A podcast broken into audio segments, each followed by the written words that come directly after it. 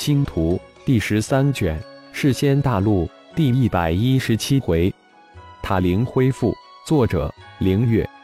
演播：山灵子。太一的真实修为是？恒森在一次突然问道。天仙之境后期，大罗玄仙在其手中无还手之力，仙草城主胡千叶就败得无话可说，而且在仙草城传的神乎其神。恒毅回答道：“相差两大境界，难道又是一个传奇要诞生？”恒森喃喃自语道：“莫非真如莫道所说，这个太乙真的是英杰之人？”师尊。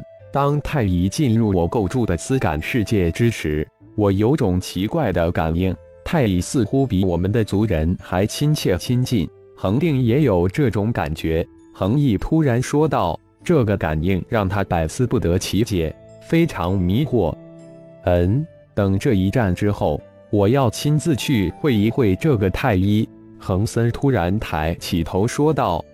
就在世间大陆四大顶尖势力都在紧急备战之时，太一教主太一，也就是浩然，迎来了他的大罗真仙天劫，修为如此快速的提升，似乎又回到了当初在修真界修炼的情境。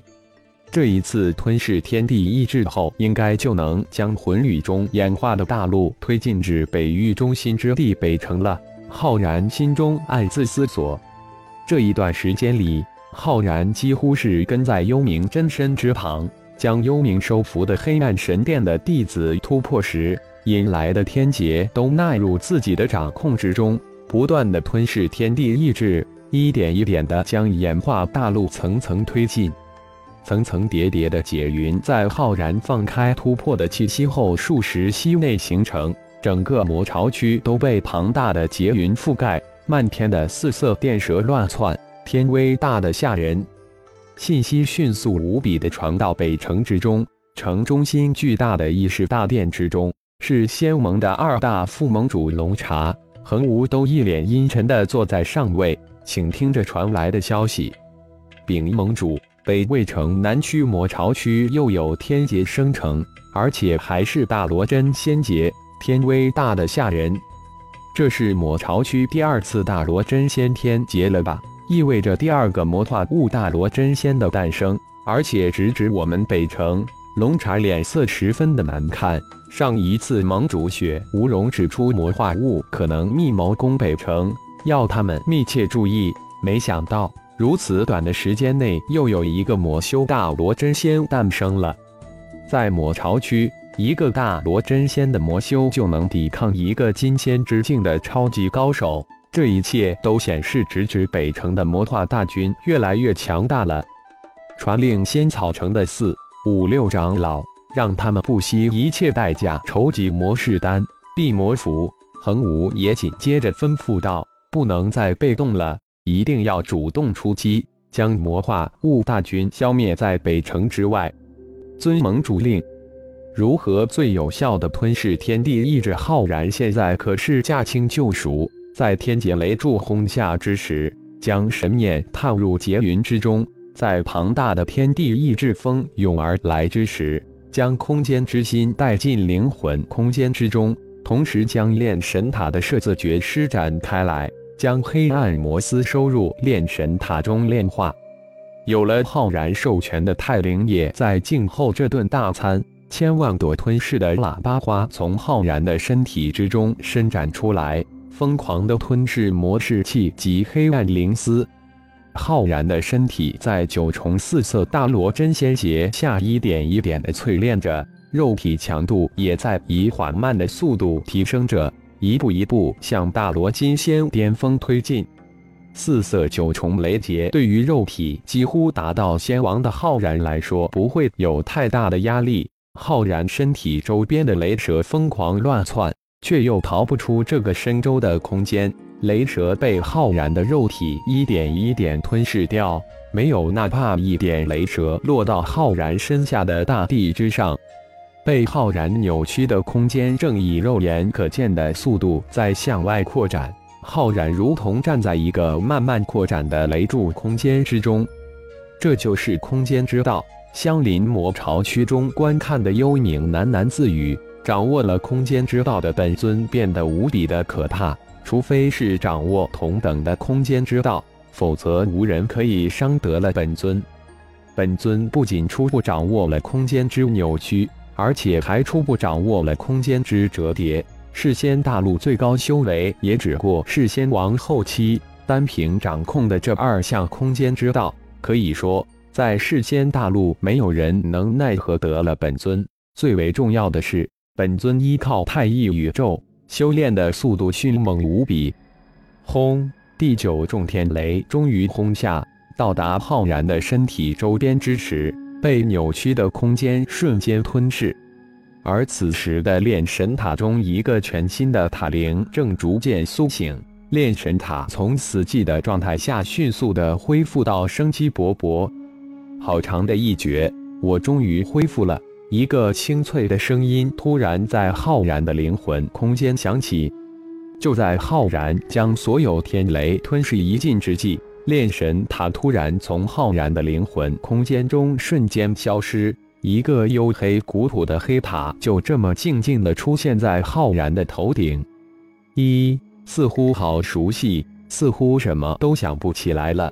那清脆的声音再一次在浩然的灵魂空间响起：“老大，炼神塔灵恢复了。”一号的声音响起：“你如此残缺，能现在恢复已经很不错了。”浩然淡淡的说道：“见过主人，谢谢主人。”塔灵的声音再一次响起之时，炼神塔已经消失在浩然的头顶，出现在灵魂空间之中。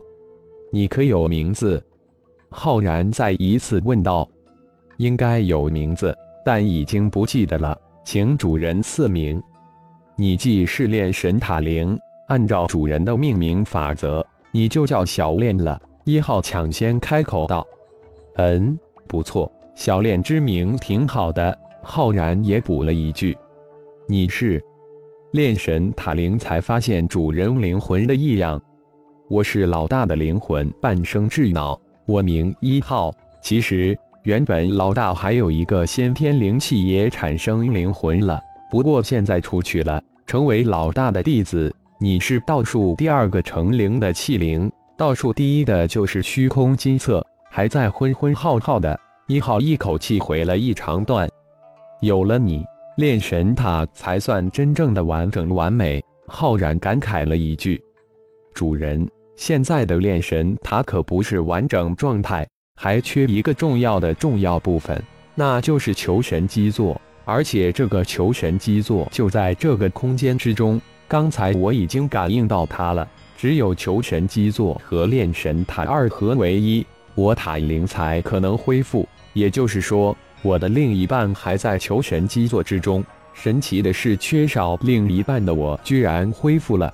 塔灵回答道，声音之中透出无比的感慨：“不可能的事情变成了现实。”哦，求神基座在世间大陆，他在那个方位。浩然隐隐有种感觉，不会是那个世间大陆被囚禁的上古魔神就囚禁在求神基座中吧？在南方，而且求神基座中，我的另一半已经被那囚禁之神炼化了一大半。当那人炼化完另一半，我就是他脱离求神基座之时。不过现在我已经恢复了，他已经没有那么容易炼化另一半。我炼神塔灵以无比骄傲的语气说道：“如何才能夺回求神基座，让炼神塔真正的完整？”浩然问道：“要夺回求神基座，也不是那么容易之事。主人必须将另一半我炼化。”这样才能让炼神塔二合为一完全恢复。如何做？浩然平静的再一次问道。先必须让基座塔身二合为一，我才能融合另一半我。主人再一次炼化我，这样才能完全掌控真正的炼神塔。老大，我不同意，这样做存在巨大的风险。有百分之六十的几率炼神塔灵反被那远古魔神炼化，你只有百分之四十的胜算。很快，一号反驳道：“一个神人远非现在老大浩然能比的，惨痛的教训已经经历了一次，如果加上我，至少有五成的把握吧。塔灵弱弱的回了一句：“无论多少的胜算，我必须要拼一把，否则等的结果会更惨。而且现在是最好的时机。”感谢朋友们的收听，更多精彩章节，请听下回分解。